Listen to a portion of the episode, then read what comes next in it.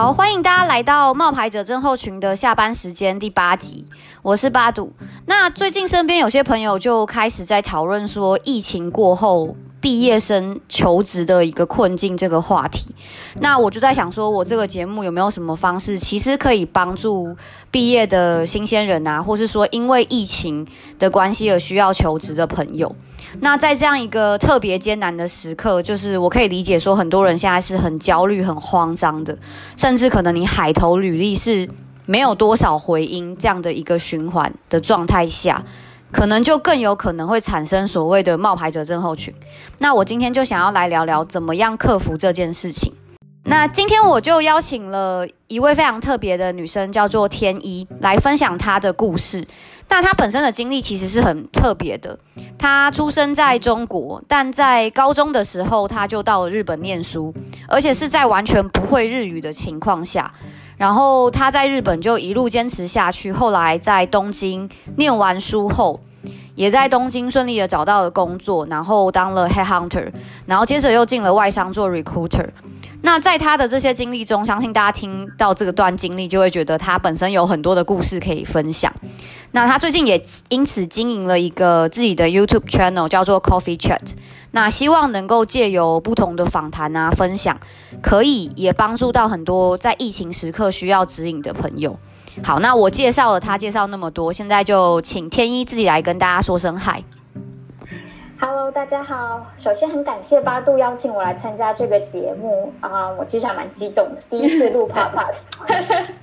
啊，我出生在中国苏州，嗯、um,，高一的时候呢就来日本留学，大学毕业就在东京一直就业到现在。那今年四月因为这个 COVID 的状况，在日本其实有很多应届的大学生的就业状况呢就受到了很大的影响。才开始，嗯，想说可不可以用自己的力量或者自己的知识帮助到应届的大学生，然后经营了自己的这个 Coffee Chat 的频道，想要帮助面对困难的大学生们，就分享一些经历和 tips。好，在我的问题开始之前，可能要先跟大家讲一下，因为我们今天是远端的连线，所以那个声音到时候大家在听的时候，如果有一点杂音，就麻烦见谅哦。好，那第一题我想要问的就是说，我相信应该蛮多人。很好奇，说你高中去日本求学，然后完全不会日文的情况下，就念完了日本的大学，最后也顺利的在日本的求职。那我自己觉得这个状况其实蛮像有一些人，他比如说他半路出家，想要转职成软体工程师的那种感觉，过程中一定是非常多的困难跟怀疑。那你要不要分享一下你是怎么克服这些状况的？当然，当然，我觉得这是一个很好的问题。其实我有很多故事可以跟大家分享。嗯，当然，首先就是想先跟大家分享一下我这个 background。嗯，其实我记得我初中升学的时候，出国留学其实是一个当时很流行的事情。嗯，那我爸爸自己是从事这个教育工作，所以对当时时下流行的一些出国项目，他也是非常的留意。我记得当时我本来是想要打算毕业之后呢，去新加坡留学的，但是因为那个项目并没有考上，后来我才有了这个来日本的机会。我记得当时我的爸妈在家里还跟我开了一个小型的家庭会议，就很严肃的对着我一个当时十几岁什么都不懂的人 问我说：“啊，你想好了吗？要出国吗？你要保证哦，出国会面临很多困难，你做好这样的决定了吗？”这样子。然后我当时其实一心就想要快点出国，因为我周围的朋友都都出国了，这样我就觉得说自己也想要，I don't want to be left out，然后我就很想要出国，所以。嗯，我就什么也没想很多，就是说啊，我想要出国。但是现现在再回想起来，其实我还蛮感激我父母当时很认真的和我坐下来谈这件事情，并且让我做保证。因为说实话，刚开始的三年真的非常的辛苦，在高中的那个三年，嗯，然后很多次我都是很想要放弃，但是因为想到自己是当时是自己下的这个决心，然后这个一个决心呢，又变成了我后来自己的动力，所以才会把这高中的三年就是默默的坚持下来这样，嗯，然后高中的生活其实是蛮现实的，我觉得，因为嗯，高中生这个年纪本身啊，就是其实是在自己给自己建立这个道德观念和人格。定义的时候，我觉得无论是在哪个国家的小朋友都是这个样子。就高中十五六岁的时候，其实是你自己有这个呃建立起自己 identity 的一个最重要的一个关键时刻。所以一不小心就很可能会有 misbehavior 这一些事情，然后就可能会很很后悔，或者建立一个不正确的道德观念。嗯，所以套用其实现在很相似的关呃情况吧，因为最近那个呃 race 就是 racial 这些问题，其实 race 的这个问题也蛮讨论的蛮严重的。其实我觉得在高中这个很小的环境里面，其实也是有这种小小的种族问题存在。嗯，那呃我这边其实就是想要跟大家就不一样的 level 分享一下我当时的困难吧。嗯，因为呃其实套用种族问题的方式去解释这个高中的这个问题，其实也是可以互通的。因为总总体来讲，其实分四个层面。那第一个层面其实是 structure，也就是结构上的。嗯，嗯，第一是我自己第一次出国留学的时候，我对于出国的印象是非常美好的，就是觉得大家会对你的，你知道吗？对你的外国文化非常感兴趣。然后，因为我是这样的人，我会觉得说，哦，你跟我不一样，我就想要了解你的背景，你是从哪里来的等等。但是我们的学校因为是一个国际学校，所以对于外国学生这件事情已经是司空见惯，所以他们对于呃我一个中国来的留学生根本就没有任何的好奇，甚至相当的冷漠。所以我刚来的时候心理上其实就有差距产生。那外加嗯、呃，大家对于中国人的印象总是不那么正面，尤其是在日本，所以就是这个 stereotype 其实刚刚开始让我很难融入到这个日本的团体。所以就是不仅是我一个人，那包括我们同样的国家来的这些学生，小留学生，都变成了一个非常不一样的存在吧，在一个群体上面。那同时就是语言上也有差距，那不会日文就很难交朋友，就自然就是非常的难跟朋友接近，所以就会变得啊、呃，你不得不去和他们交朋友，可他们又不愿意交跟你做朋友，这样的一个、嗯、就是有一个阶层的存在，所以这个我觉得是结构上的一个问题。嗯，那第二个问题呢，就是因为我们语言上不一样嘛，那上课也。的方式就会不同，所以老师会刻意的把留学生和本土的学生分开来上课，然后课时的要求对社团的要求也不一样，所以无意之间就变成了同学之间就有差异化，那就跟当时的本地的学生就会不在一起上课，所以这也会加大我们跟本土学生之间的连接，所以我觉得这个就是 institutional，就是说在学科上面的一个一个问题。嗯，那第三个问题呢，可能就是要更加的个人化吧，我觉得这是 interpersonal 的一个一个。个一个问题，那就是在于日本本身就是一个非常求同的一个社会，那大家都很想要跟，就是并不想要不一样，大家都追求的目的是要跟别人一样，所以当外国留学生在这个集体里面变成了一个不一样的存在的时候呢，嗯，本土学生就日本学生就变得不太愿意和外籍学生沟通和做朋友，因为他们不想跟他周围的朋友不同嘛，嗯，所以这一点也就是变成了一个非常对立的现象吧。然后最后其实是我觉得蛮可惜的，就是是从内而外的一个叫做 internalized problem。嗯。那我个人是在自己现在在想回想起来，我觉得第四点的困难其实是让我觉得最最心痛的一个问题。嗯嗯，因为我觉得非常可惜，因为嗯。就是因为大家本土学生和外国留学生之间的这些差异，那让我们变得在这个群体里面有点孤立嘛。然后我们又非常的想要融入这个群体的这个思维了以后呢，就会慢慢的变得有点自嘲，甚至有时候开始讨厌自己和讨厌自己的群体，就是为什么我是外国人，为什么我跟日本人不一样，然后就会硬是想要硬生生的把自己变成跟他们一样，才觉得这才是好。嗯。然后，嗯，因为外籍学生就是做这些事情，就会觉得说，哦，我们不受欢迎是因为我们跟日本人不同，我们是外国人这样子。然后，所以就觉得想要让自己受欢迎，就无条件的站在了日本学生的那一方面，然后开始就是自嘲或者是讨厌自己的群体，嗯，所以就开始慢慢的就是有点小小的否定自己的文化、自己的习惯。嗯，其实现在想来就真的是有点难过，因为其实我还蛮我自己还蛮自豪自己的这个文化，或者是作为一个外国人有不一样的这个背景的这些东西，其实是我比较自豪的东西。但是那个时候就是为了让自己去 fit in 到那个环境里面去，做出了一些不健康的行为，那这对心理其实也是有一点障碍的。所以回到你刚才的那个问题，说我是怎么克服这件事情，我其实是觉得。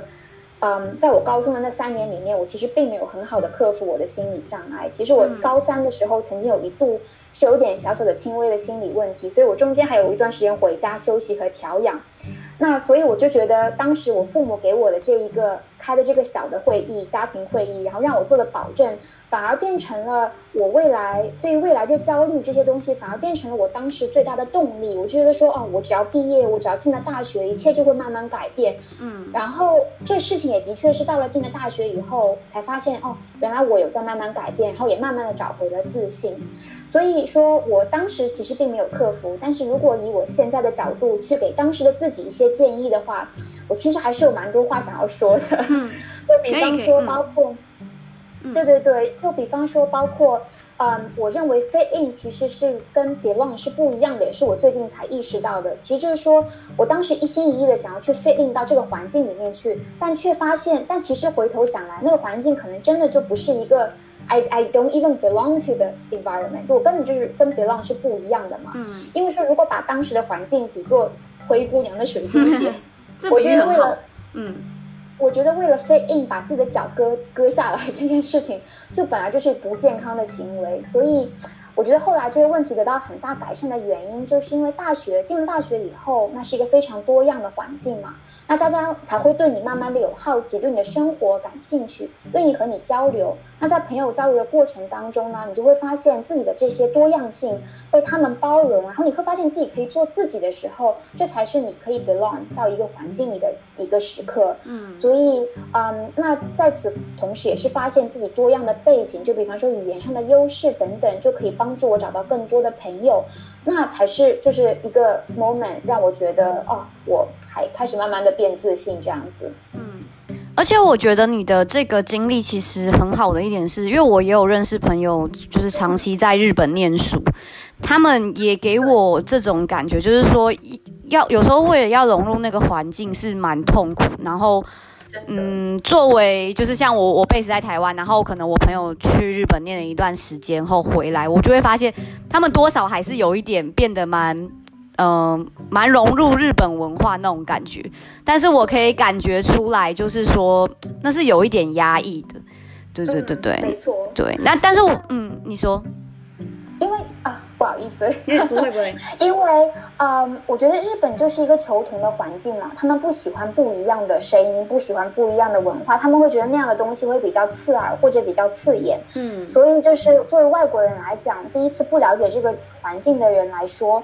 刚进来的时候，真的会有一点点痛苦。那这个情况其实不仅仅存在于外国人身上，同时还包括那些归国子女也是同样的。就是他们明明在国外认为自己是日本人，但是回到日本才发现原来自己不是。然后他们的痛苦可能会比像我们外国人会更多，因为他们就会突然间发现自己没有一个身份，他们会有这种 identity crisis 的时候，嗯，瞬间发生这样子。嗯对，然后我觉得这个有经历过这样的过程的好处是说，就是你接下来你去看到跟 diversity 的环境的时候，你就会发现哦，其实你可以知道什么是你喜欢的，不管是环境啊，或是呃文化啊、习惯等等，那什么是你不喜欢的？所以其实这也是一个很棒的经验。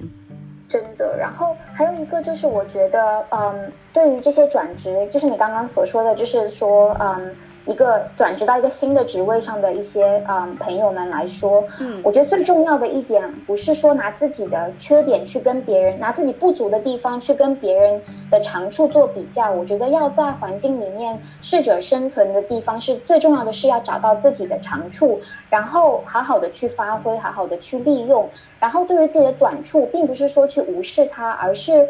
嗯，适度的去接纳，就是不要觉得自己有了短处就不完美，就是因为不完美很正常，对不对？嗯，懂。第二题我想要问的就是也 recap 到刚才上面的问题。那其实，在疫情期间，我觉得有蛮多人会开始变得很焦虑，因为。就是我最近也常看到一些新闻，说什么大环境开始不好啦，然后会有一些 take 给一些刚毕业的学生，说他们是疫情后的学生。然后我觉得有些人会很焦虑吧，因为他可能投了好多间，然后拿不到 offer。那确实有可能现在的环境是有一点状况的，但我觉得对自己很有要求的人，他反而那个冒牌者症候群会非常加深在自己身上，会觉得说不是环境的问题，是他自己的问题。那你觉得能怎么样去克服这种恶性循环？我觉得你这个讲的很正确，然后我也很想要 plus one 在那个上面，因为在我的 session online session 里面真的有很多这样的例子，嗯，而且呃，我超级同意，因为这个问题冒牌者症候群的这个问题，越是在优秀的学生身上，就真的会越明显，嗯，因为他们责任感就本身就很强，嗯，所以我觉得，所以他们会自然而然的，就是。哪怕你这个社会没有给他压力，他也会给自己很多压力。没错，对。嗯，我觉得很多的这些问题都来自于焦虑嘛。那焦虑其实大多数来自于迷茫，然后来自于对未来的不确定性。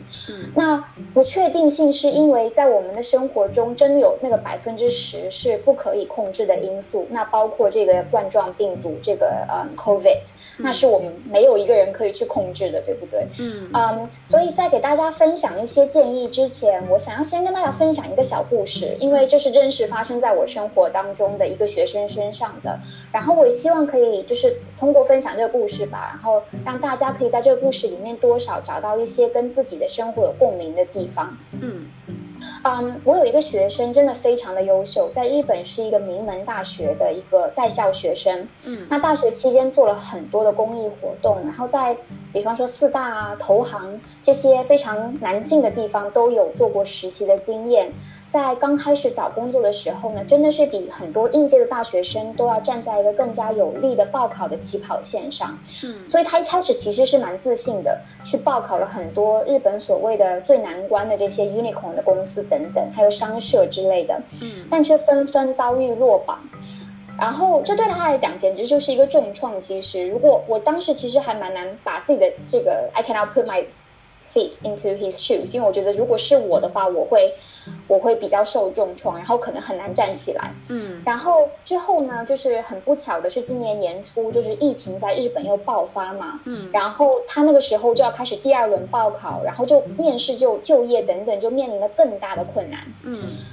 哇，我真的是觉得当时为他捏一把汗，但是他那个时候其实并没有放弃，而是重新开始选报公司，嗯，然后把自己在面试之前的这些做的不好的地方呢，做成了一个 list，嗯，然后开始分析自己在面试当中的各个表现，然后并在自己下一轮的表现当中呢，有意识的把自己之前犯的错误刻意去做更改，试图去不犯同样的错误，但是呢。大家应该觉得这个 lead to a happy ending，对不对？对，听起来是这样的转折，是不是？但是生活跟电影不一样哦。嗯、第二轮他重新再战呢，其实并没有他想象的这样顺利。嗯，所以那个时候他开始联系我，那是我第一次跟他见面。嗯，然后那个时候他开始已经陆陆续续收到第二轮报考的拒绝的电话和邮件。嗯，我通过视频跟他聊天的时候，我可以看到他当时整个人。眼睛里面充满了就是对生活和对自己的怀疑。嗯啊、呃，我非常能理解啊，因为他是一个从小就很自优的学生，嗯，然后成绩又那么的好，又跟别的学生比起来，就是一直都是站在一个很有利的位置。但是周围的学生都陆续拿到 offer，嗯，但他的面试就一直不成功。他当然会对于自己和对于生活有怀疑。嗯，所以这个地方我先 pose 一段一下子，嗯，呃、我想要就是。比较鼓励在收音机前的朋友们想一想，如果你是他，你那个时候应该会做些什么？你要如何去走下一步？这样，嗯嗯。然后呢，听完他的故事，其实我发现的问题呢是有三点。嗯，第一点，我在跟他的沟通当中，我发现他对自己的劣势，也就是自己不足的地方，非常的了解。嗯，他可以不断的说出自己很多做的不好、不如别人的地方，但却看不到自己的优势。就是我问他，哎，你觉得你怎么样可以改善？他可以讲五分钟不停，一直跟我说他们这边做的不好，那里做的不行。嗯，但是我问他说，那你觉得你哪里优秀？但他却卡住，他却说不出一句话来。可是作为我第三者，我看到他，我可以讲出很多很多他比别人强的地方，我可以讲出很多表扬他的东西，但他却一句话讲不出来。嗯，我觉得这就在于他对于自己很多不如意的地方吧，面试当中不顺利的地方的分析过度了，然后导致于他告诉自己自己不行，然后一直在这样的境呃状况下重复以后呢，他就会慢慢的失去信心，这是第一点。嗯，第二点，我发现他对于去哪个公司的重视程度高过了他想要做什么样职位的重视程度。嗯，或许说，或者换一句话说，他其实并不知道自己未来想要做什么样的职位。嗯，这是第二点。那第三点呢，是他 focus 更多在面试官想要他变成什么样子。而不是去发现自己是什么样子，或者自己原本是什么样子的。嗯，讲得更直白一些，我觉得很多面试的朋友们都是这个样子的。嗯，um, 刻意的去揣摩面试官问某一些问题的意义和想法，而去迎合面试官的理论，从而在面试当中呢，展现了一个其实跟自己生活真实生活当中不一样的一个自己，嗯，一个人设。你讲这三个都还蛮符合，我认为我身边优秀，或是甚至我自己，我都觉得。有一点这样子，对，我也是这样的。其实我觉得这很正常，我觉得很多人都是这个样子的。嗯，就是觉得面试嘛，那都是要去想面试官想要想要我变成什么样子，他们想要的一个人设是什么样子。我觉得这其实挺自然的，嗯，而且这是一个非常自然的一个联想的方式。嗯，所以我这当时给他的建议，我记得是让他停下来思考一下。嗯，我向他先要想一想自己找工作的优先顺位是什么。嗯啊。呃不要太看重公司的名字，特别是对大学生来讲，第一家公司真的不是那么重要。嗯，我觉得你做什么，这个职业最后给你带来什么样的收获，你可以从中学到什么，比这个公司的名字要重要很多很多。嗯嗯。嗯，um, 所以我就会建议他说，要多关注一下入职以后他要做什么样的工作内容，这是第一点。嗯，那第二点呢，我说的是让他不要去迎合面试官的喜好，因为每一个面试官都不一样，你不可能就是面试的我们不可能变成百变金刚，就是每一个都可以满足到，对不对？嗯，那与其花时间去猜测，呃。就是说，我在这边讲的是，是说去猜测哦，面试官的喜好，还不如花一点时间去分析自己的优势，就是自己最想让别人看到的地方是什么，就是说你的差异因素在哪里。嗯嗯，在这边我就会称它叫做 key differentiators，因为这个是我们每一个人就其他人最最不一样的地方，也就是我们的 key value。我觉得我会比较推荐每一个在面试的朋友先。去思考怎么回答问题之前，先去思考自己的优势在哪里。嗯嗯，嗯，因为在四十五分钟或者一个小时的面试当中，我们所制造出来的这个人设，就是去迎合面试官的这个人设，其实是非常单薄的。然后在这个四十五分钟，嗯。做出来这个性格其实是非常难让人记得的。那面试的学生这么多，我们每一个人其实都有自己很优秀的地方吧？嗯、想要脱颖而出，其实最重要的是让别人记住你。嗯，所以要让别人记住你，就要别人记住你跟别人不一样的地方，也就是 key differentiator。嗯嗯，理解。对，这是第二点。然后还有一个就是说，嗯，刚才我有提到，嗯，大家很容易去。嗯，关注自己做的不足的地方。那面试里犯了多少错误？如果我还有机会再去面试同样的问题的话，我应该如何去回答？等等，这些马后炮的事情，其实我们都很会做。嗯。嗯但是这样其实真的不太鼓励，因为反而会消磨我们的动力和积极性。那更可怕的是，这一些非常负面的评论会侵蚀我们的自，就是会真的会侵蚀我们的自信心，造成我们对自己的怀疑和不必要的焦虑。嗯，那面试官想要问你的问题，你永远都猜不到全部。那面试的对手，你有没有办法控制说让你表让他表现的差一点，让我表现的好一点，对不对？没错。嗯，因为我们可以控制的地方，就是说不断的去发现自己，就是跟别人相比。嗯，有优势的地方，然后善用它。嗯，我觉得这一点就比较好。然后还有另外可以控制的因素，就是说，嗯，面试的时候，你知道吗？穿着整洁、面带微笑，这些小细节其实都是可以让我们变得更加自信，然后也是我们可以控制的因素。嗯嗯，recap 一下你讲的，其实就是有一个核心的价值是说。呃，要试着去思考你拥有什么，你的优势是什么，然后对，不要去关注那些不可控的因素，因为它可能只是占你面试的或许十趴吧，对。但是你都把你的重点都放在那十趴，那你那九十趴，可能你反而本来可以表现得很好，就因为你真的对，因为这样的焦虑，对，嗯，对。我这个其实还蛮通常的，我觉得。对啊，我这边也可以分享一个很小的故事，就是我以前在面试的时候，就是我面试过某一个职位，然后那个面试官他就跟我说，呃，通常来面试这个职位的人个性都是很活泼啊，然后很爱 social 什么，然后他就问我说，那我我是这样的个性吗？因为在他的想法里，就是这样子个性的人可能比较适合这个职位。然后我那个时候的做法，其实我没有迎合他，因为我知道如果我迎合了这件事情，说不定我进去以后我不会开心，就像你讲的一样。所以我那时候就很直接跟他讲说，其实我我是可以跟别人交际的人，但是我个性是比较怎么讲？那叫做内向的外向者。对 introvert，对。然后我就说，就是我很擅长用 introvert 的方式去跟别人交际，然后可能可以拿到更深的 connection，叭叭叭叭什么之类的。然后那个时候面试完的时候，我觉得那面试官可能也不至于特别满意，但是他后来把那个 offer 给我，然后我就在想说，哎，说不定就是你你不要去迎合面试官，你才会有一个真的很符合他对你这个人设的感觉，或是他对于你的理解。真的，然后其实。嗯，就是想要 add on top of that，就是因为你知道，其实有一个有个定义哦，叫做 trustworthy 的定义。嗯，那这个定义它其实是说，嗯，在一个工作职场上面，如果要被委以重任的一个公式，嗯，在这公式里面呢，其实就是有一个。一个非常重要的因素叫做 intimacy，也就是说别人对你的好感度。嗯，我觉得你刚才在你的这个故事里面，其实就非常完美的呈现了一个真诚的一个面试者，他，嗯，所表现出来的状态。那这个状态其实对于面试官来说是一个非常有好感度的东西。所以，嗯，真诚这件事情本身就是你值不值得信赖的重点嘛。嗯。那能力优秀的人在这个世界上其实是有很多的，可是可以带来好感、让人信任的人其实是很少的。所以，我觉得你其实就是抓到了一个非常重要的 key differentiator。嗯，对啊，这个就是分享给大家，因为刚才听到你这样讲，我突然想到 这个面试的故事。那再来，我就想要问第三个问题。那我觉得这是我自己的。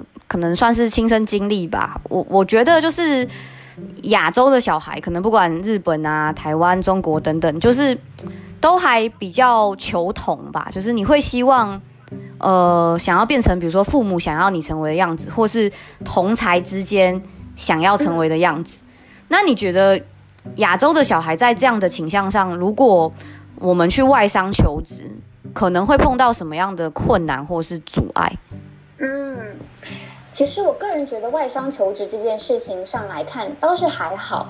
我觉得想要变成父母所想要的样子这件事情，在亚洲很通很通常的原因，还有一部分也是跟责任心有关。嗯，嗯，其实我觉得这倒是一个跟责任心息息相关的话题。嗯，所以在这个情况下，我会比较鼓励大家多问自己一个为什么。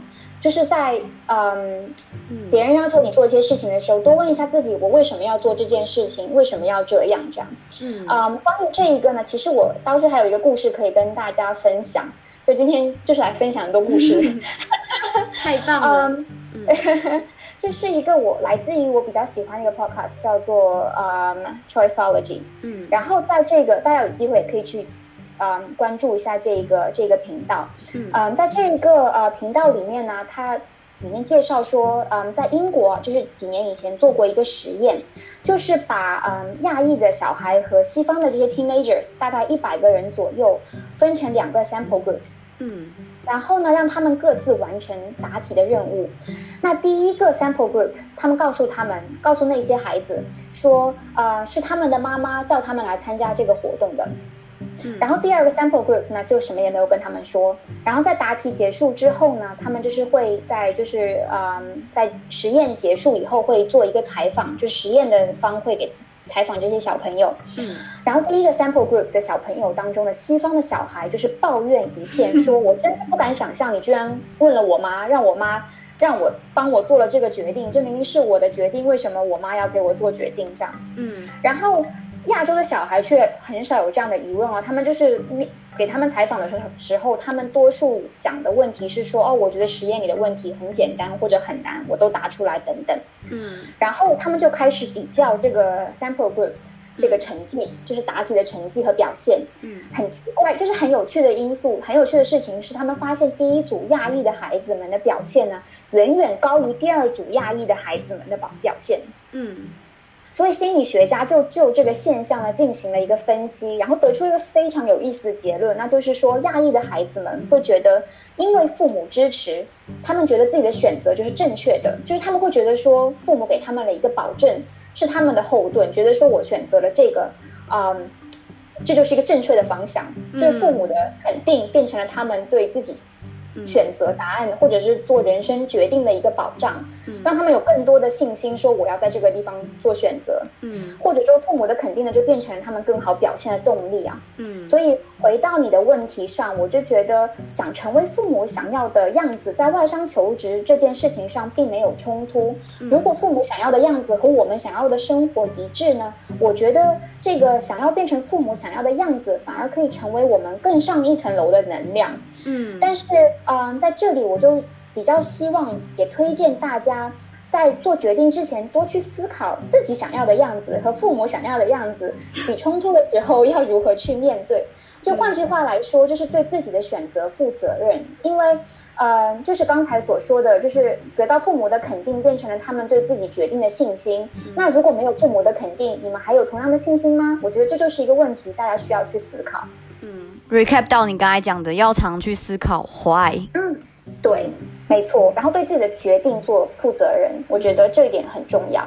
好，那再就是我发现，呃，有一些有冒牌者症候群的人啊，其实他们在职场上蛮常会因为想要保护自己，他可能因为看到自己身上有很多缺点，他反而会把自己包装的很厉害、很了不起，然后他就不想要请教别人，直到他真的犯了大错以后，才会。就是别人才会发现，然后可能这件事情才会被戳破。那我觉得这实际上其实是在凸显他们的害怕和焦虑。那你觉得这要怎么解决？还有你有没有类似的经验可以分享？比如说你的 candidate 啊，或是你自己个人？嗯，这个很常有哦，我觉得。嗯，我不知道你是不是同意？我同意，我非常同意。呃，我觉得每一个工作的人都至少可以分享一两个小故事吧，嗯、不然这个 imposter syndrome 这件事情就不会在这几年成为一个这么令人津津乐道的话题。嗯，对。嗯，美国有一个学者，嗯，他是专门做这些叫做嗯 shame research。嗯，嗯，他说其实就是我们这是人的通病哦，就是我们更加容易去原谅别人犯的小错误，却不能容忍自己的不完美。嗯、呃，比方说，比方说，就是我们现在就是在家里工作，大家就很容易变变胖胖的嘛，因为吃的就是没有节制。嗯、那对女生来说，体重就比方说我胖了五公斤这样子，那我可能就会因为我胖的这五公斤变得非常的不自信。我觉得啊，天哪，我已经胖死了，肥死了，别人一定觉得我就是。胖的很丑这样子，嗯，但是如果你朋友告诉你他胖了五公斤，你可能都看不出来，甚至都觉得，哎，你胖胖胖的比以前更可爱啊，嗯之类的。所以就是同样的五公斤，你或许就是对于他人的这件胖五公斤这件事情就原谅了，但是你对自己就是一件无法原谅的事实，嗯，就一直就久久不能放过。所以我觉得这个就是我们对于自己可能的不完美，或者对于自己。就有时候就过于严苛，我觉得，所以这个问题其实是没有办法解决的。嗯，所以你要问我说这样的问题可不可以解决？那答案肯定是 no。但是啊、呃，可以缓解，我觉得。嗯啊、呃，我觉得缓解第一步就是嗯、呃，要知道要理解嗯、呃，这个冒牌者症候群，这 imposter syndrome 这件事情是每一个人都有的，嗯、你有，我有，大家只是把它藏起来而已。我们每一个人都有。嗯，那在这一个心理状况下。我觉得就会比较的明白说，哦，原来我们并没有站在不一样的起跑线，我们都站在同一个起跑线，所以这是第一点，我们需要建立的一个心理的建设。嗯，那第二步就是要直面自己知识上的不足，也就是说，嗯，我们不可能对每一件事情都了解，因为我们不是字典，我们也不是百科全书。嗯，所以我觉得我们要 be open about it，就是。不知道的东西，那就要拿出来问。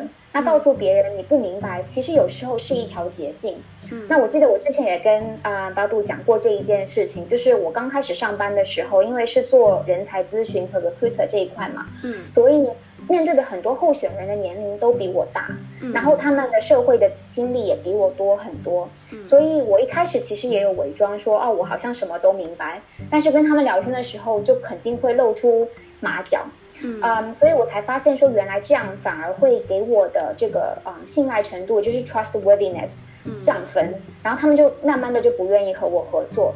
所以我隔了一段时间以后才改变了自己的这一个工作的方式。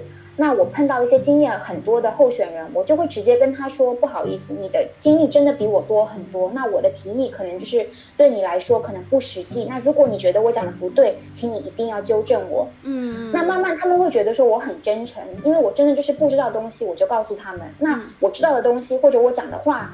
换而言之，就变成了非常正确或者非常真实的东西，那他们就会信任我，对不对？嗯。所以这反而是我当时工作比较顺利的一个捷径。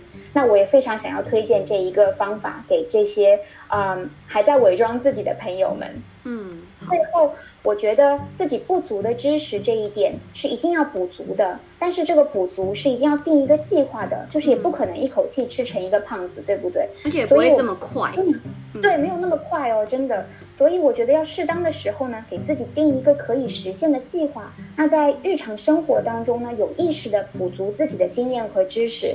那这个就是如何去缓解你的这个冒牌者症候群的一个好的方式。嗯。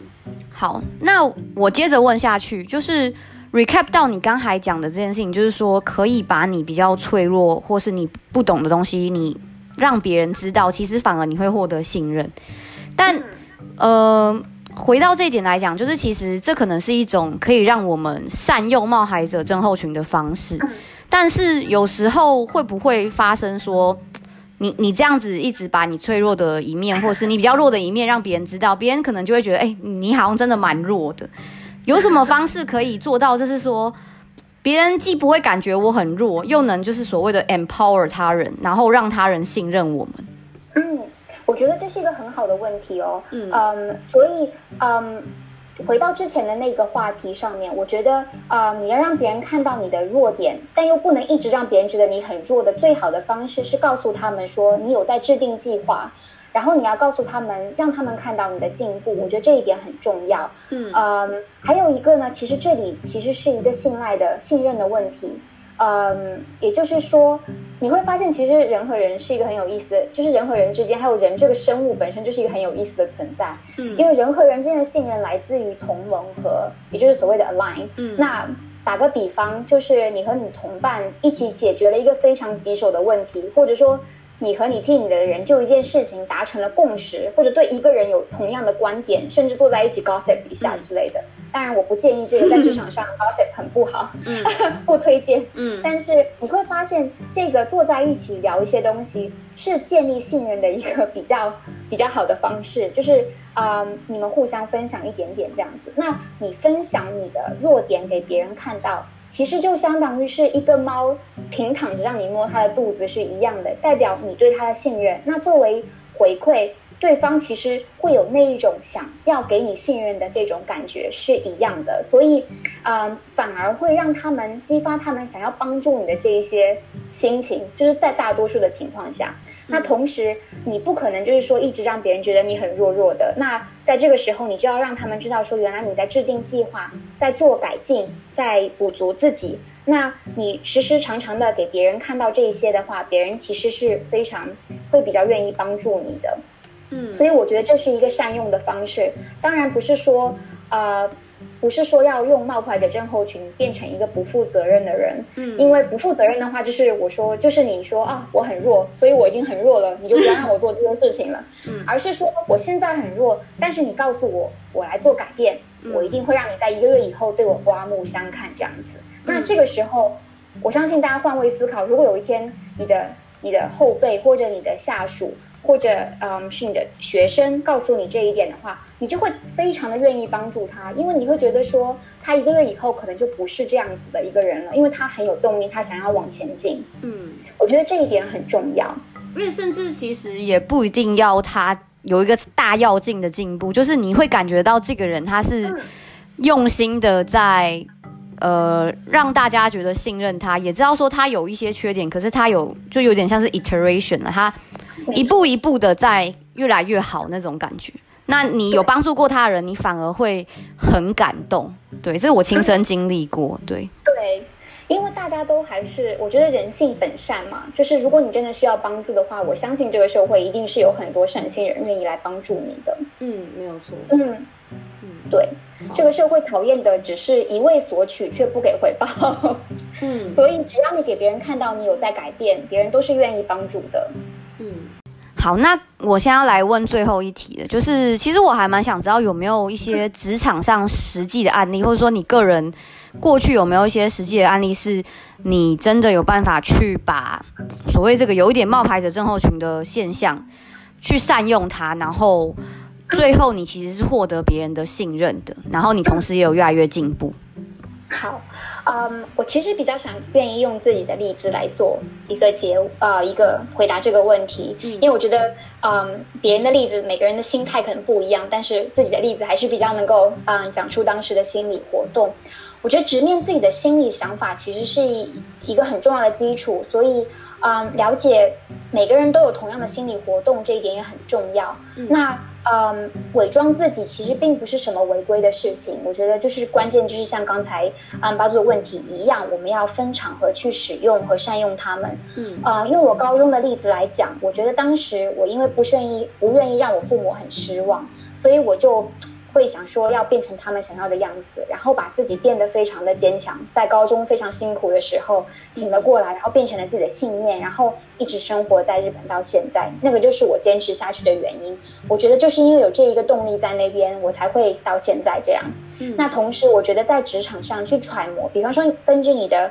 你的 position 的不一样，我觉得有时候去揣摩客人或者上司的意图，其实是一门艺术，是一门功课。哎，嗯嗯，我觉得想要得到更大的项目，或者在工作上被委以重任，都是我们在职场上可以更上一层楼的方式。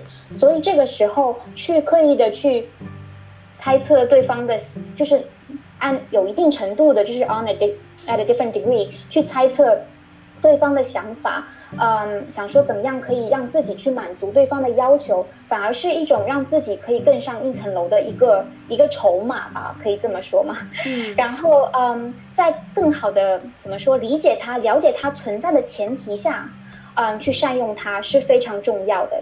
那这个当中的意思就是说，不要就是冒牌者症候群，不要把自己自己真正。就是说，把自己冒牌的这个样子当成了真正的自己，而是要知道自己和自己想象中的样子的这中间的这个 gap，然后通过努力把这个 gap 补上，才是比较重要的一点。那也是可以让自己成功的一个很好的一个很好的方式。所以，如果我们用一个比较 positive 的方式去看待它的话呢，你就会发现，原来我想要的样子，父母想要的样子，上司给我的这些压力。让我成为的样子是这样的，那我现在在这一个呃等在这一个样子里面，要未来变成那样，我就需要达成怎样的目标，或者要完成怎样的事情。我觉得这个倒是如果看清楚分开来看的话，就觉得是一个非常好的方式。嗯，最后我觉得很想要跟大家分享的就是，真的要花点时间回顾一下自己的心理和感受，然后给自己定期设定一个有连贯性的目标。更重要的呢，最重要的呢，就是在自己达成一个小目标的时候呢，要记得时时刻刻给自己一点小的庆祝。嗯嗯嗯。然后我很推荐大家去看天一的那个 Coffee Chat 的 channel，因为他其实讲了非常多我觉得很实用的 tips。然后尤其是你如果对呃外商求职，或是你对在日本的一些求职的状况，是非常推荐的。谢谢谢谢，我们七月一号就是明天，哎，可以讲这个时间吗？可以可以可以，没有问题。我们七月一号会有一个新的啊，呃，七月的第一个 episode 就会出来了，所以希望大家可以去关注。那我觉得最后最后就是希望在这个很不一样的。时候，大家都可以用一个积极的状态去迎接挑战。那如果真的很难 stay positive 的话呢？我觉得要知道，其实这个社会上有很多机构都是可以提供咨询和帮助的。那就要善用这个社会的资源，也很重要。嗯，好，今天非常感谢天一，我觉得我们今天收获非常多。那今天就这样喽，拜拜。谢谢，拜拜。